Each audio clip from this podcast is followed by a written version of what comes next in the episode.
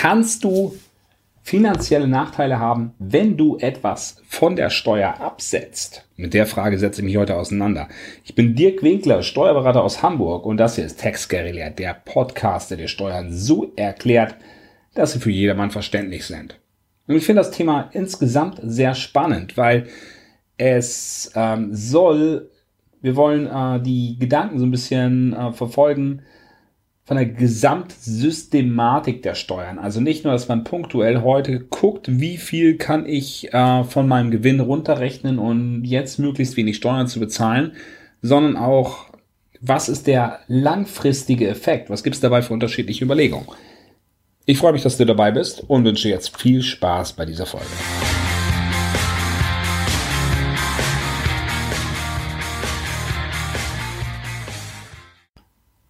Hallo, schön, dass du dabei bist. Ein Mandant kam letztens zu mir und hat gesagt, ich würde mir gerne einen Oldtimer kaufen. Soll ich das privat machen oder soll ich das betrieblich machen? Und dann haben wir zusammen überlegt. Er hat natürlich Ausgaben für dieses Auto und im Zuge der Abschreibung kann man das Ganze von der Steuerlast absetzen. Also man hat dadurch Betriebsausgaben, man hat dadurch einen niedrigeren Gewinn niedrigerer Gewinn gleich niedrige, niedrigere Steuer. Und dann gibt's natürlich Kosten für ein Auto, wie Reparaturen, Wartung, ist für einen Oldtimer natürlich auch nicht so wenig. Ich glaube, Kfz-Steuer fällt nicht an.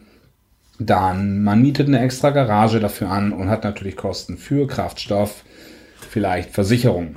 Mm, ja, und das alles führt dazu, dass man natürlich seinen betrieblichen Gewinn reduzieren kann. So, und wenn man den Gewinn reduzieren kann, ähm, dann fällt nachher auch weniger Steuern darauf an. Also man kann Steuern sparen, man kann die Steuern gegen die entstandenen Gewinne oder Betriebseinnahmen entgegenrechnen. Man kann sich so dieses Auto quasi günstiger machen, als es tatsächlich war.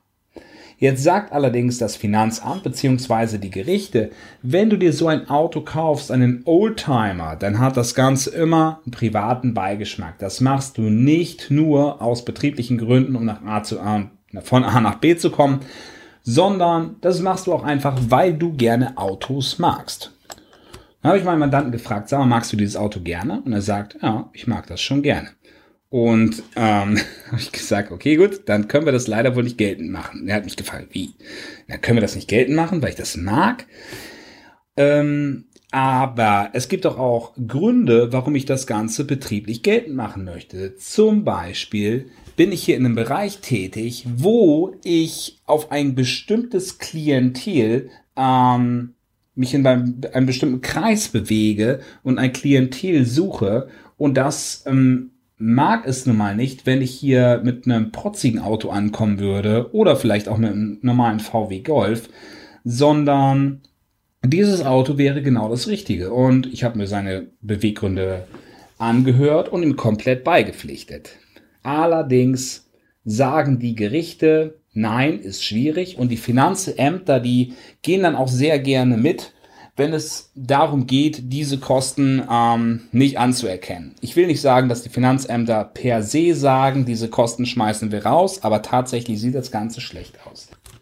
Tatsächlich hat das Ganze auch noch einen ganz unangenehmen Pferdefuß, ähm, aber da will ich jetzt gar nicht drauf eingehen. Es geht mir mh, hm, darum, dass wir uns dann die Folgen angeschaut haben und erkannt haben, dieser Oldtimer, naja, das ist ein Auto, das ist wertbeständig. Also es geht nicht nur, dass man hier diese Kosten nachher hat für ein Auto, um nach A, von A nach B zu kommen.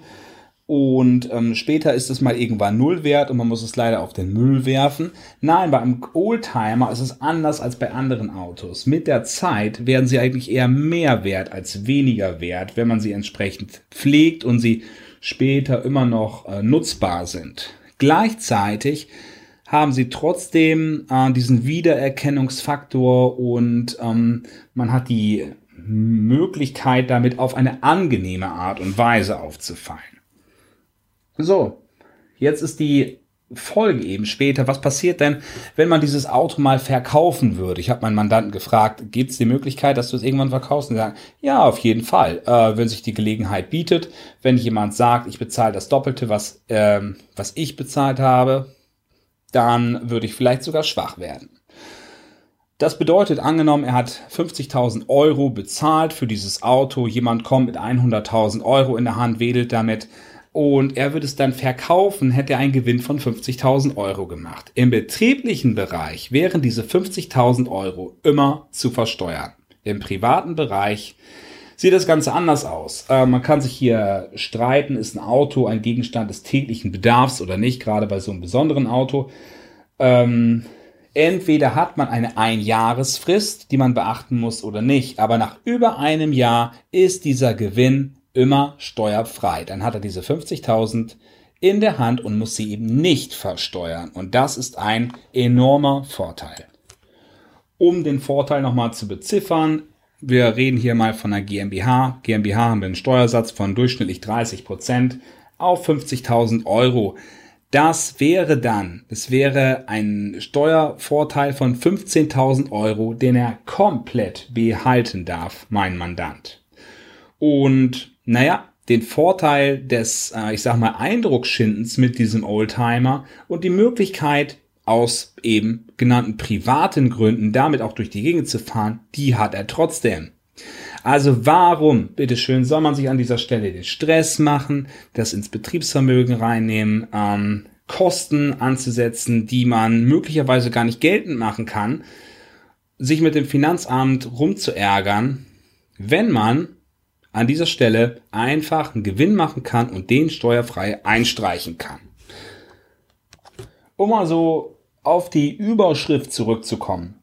Man hat an dieser Stelle die Möglichkeit, Kosten steuerlich abzusetzen zu Anfang, Steuervorteile zu generieren, Steuern zu sparen.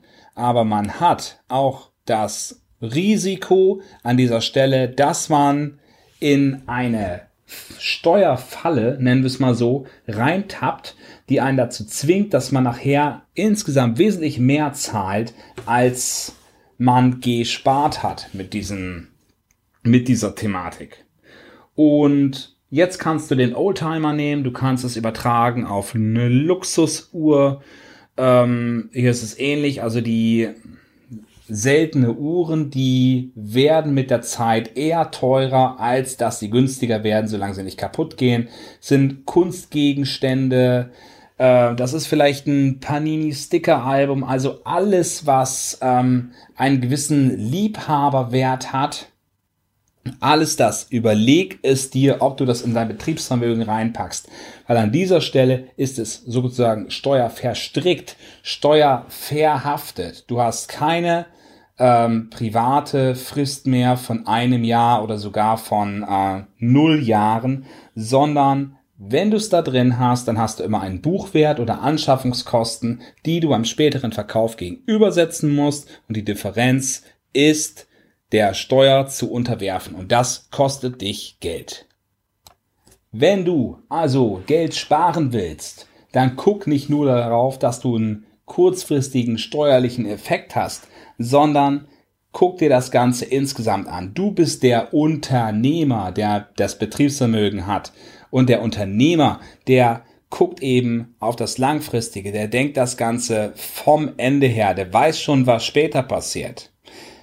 Wenn das nicht der Fall ist, ist er kein Unternehmer, dann ist er eigentlich eher ein Glücksritter. Und wer sich auf sein Glück verlässt, der hat auch ganz oft eben dieses nötige Glück leider nicht. Noch ein paar Sätze zu, diesem, zu dem Hintergrund dazu. Also, wenn du bei, im Unternehmensvermögen ist es grundsätzlich die Idee, Du bezahlst etwas und kriegst später mehr raus. Du hast Betriebsausgaben und später hast du höhere Betriebseinnahmen.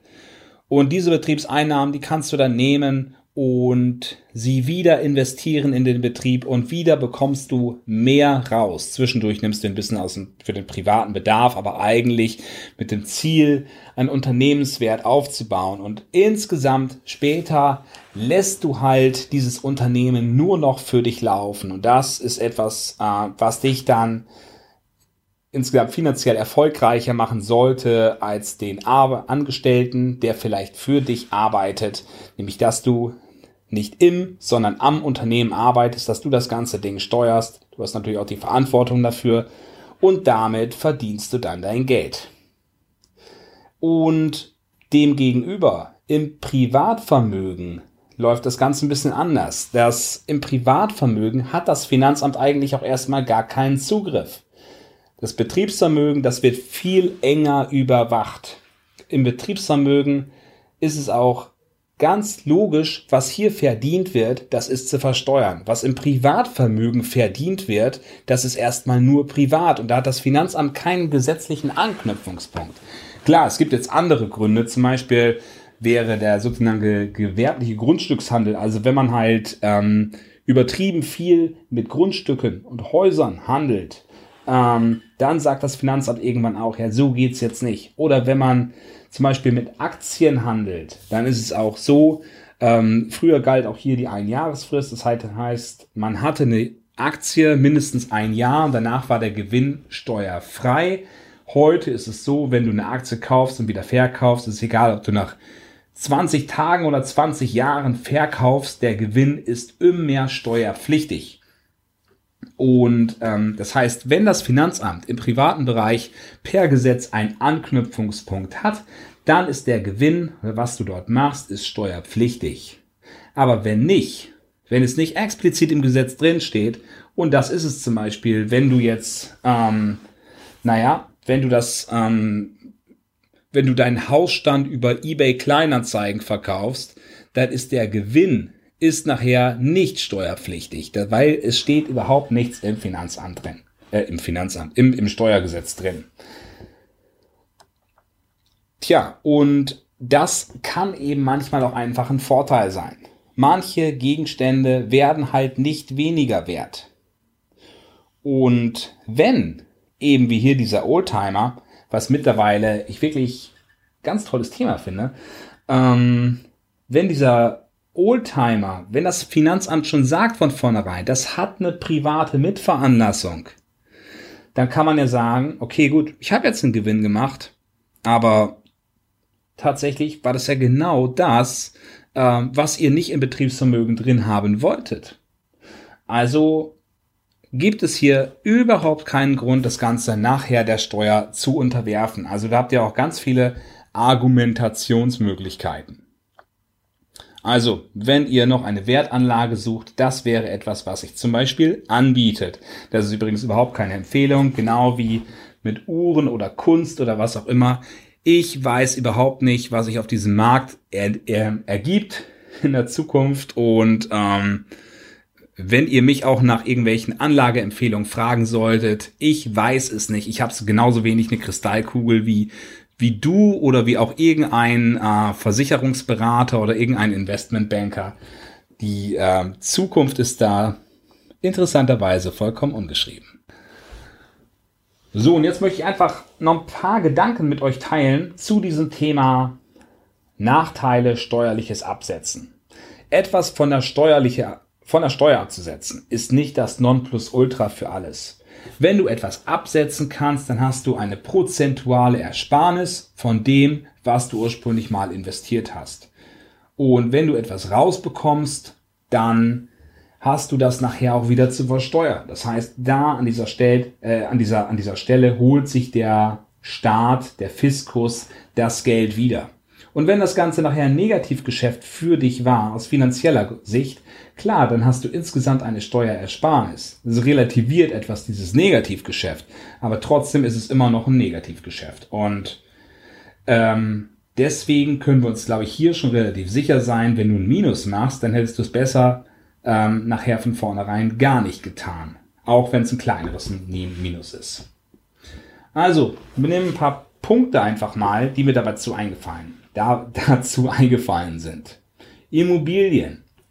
Grundsätzlich in Immobilien zu investieren ist eine super Sache. Aber stell dir mal vor, es ist eine Immobilie, die du nach, ähm, naja, nach 1990 in den neuen Bundesländern gekauft hast. Vielleicht in einer kleineren Stadt, bisschen strukturschwacher. Und damals hast du einen Preis bezahlt, der viel zu hoch war, weil du auf jemanden gehört hast, der dir einfach nur diese Immobilie verkaufen wollte. Er gesagt hat, okay, hier, ähm, das wird dort, da wird die Wirtschaft boomen in Ostdeutschland, da geht gar kein Weg dran vorbei. Wir wissen, wie es heute ist. Es gibt ein paar große Städte, wo man sicherlich gut hätte investieren können. Aber in vielen anderen Städten oder auch im ländlichen Bereich, da war das keine einträgliche Sache. Das bedeutet, insgesamt, du hast an dieser Stelle Abschreibung, du hast vielleicht Darlehenszinsen für eine Fremdfinanzierung, du hast Betriebskosten, die du absetzen kannst und Grundsteuer und was noch alles anfällt. Aber möglicherweise wird diese Immobilie überhaupt nicht vermietet. Das heißt, du hast gar keine Einnahmen. Du hast nur eine Ausgabe, du hast tatsächliche Ausgaben und davon bekommst du nachher ein bisschen Steuer wieder. Aber die Tatsache, dass du halt dieses Haus, diese Wohnung immer noch an der Backe hast und wenn du es heute verkaufen würdest, würdest du vielleicht nur noch 20 Prozent der ursprünglichen Investitionen bekommen. Das ist insgesamt einfach nur, ja, Mist. Ähm, und da sind wir, glaube ich, vom Denken relativ schnell einig, dass man hier diesen Punkt, dass etwas steuerlich absetzbar ist, dass das das Ganze nicht rechtfertigt. Zweite Idee ähm, oder zweiter Punkt, Fonds was wie Medienfonds, Schiffsfonds. Da gibt es auch ganz viele Sachen, wo man investieren konnte, wo einem auch eine super Rendite versprochen wurde. Man wusste vielleicht gar nicht wirklich, was äh, ist denn überhaupt, was ist das für ein Schiff oder was für ein Medienpark wird da überhaupt finanziert. Man hat seine Einlage geleistet und insgesamt konnte man das dann auch wieder steuerlich geltend machen. Aber später ist das ganze Ding dann bankrott gegangen. Vielleicht auch im Zuge der Finanzkrise ähm, 2008, 2009. Gerade im, im Schiffssegment ist dort relativ viel Minus passiert.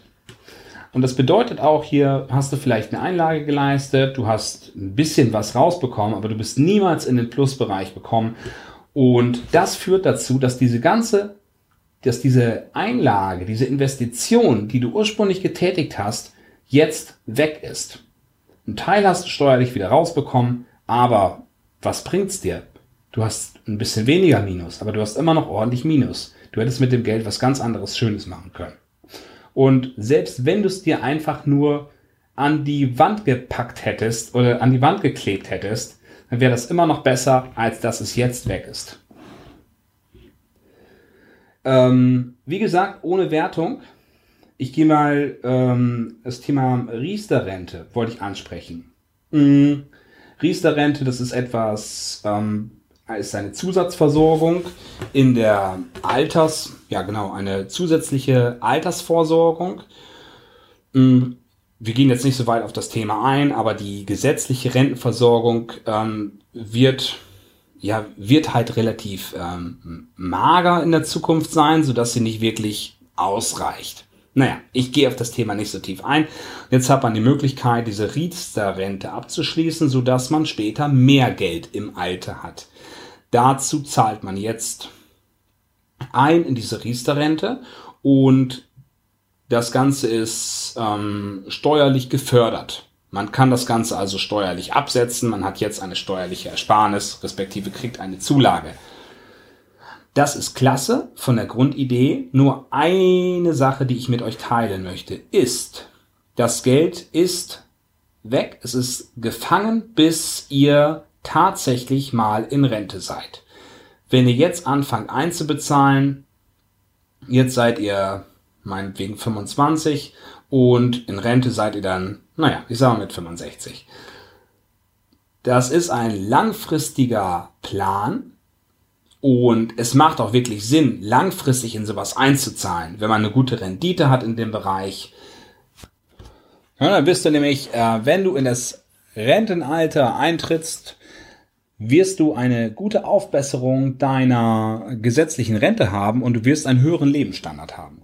So, jetzt eben mein Wermutstropfen für mich ist immer, das Geld ist geblockt. Äh, du wirst an dieses Geld nicht rankommen. Das, rankommen. Das ist nicht vorgesehen.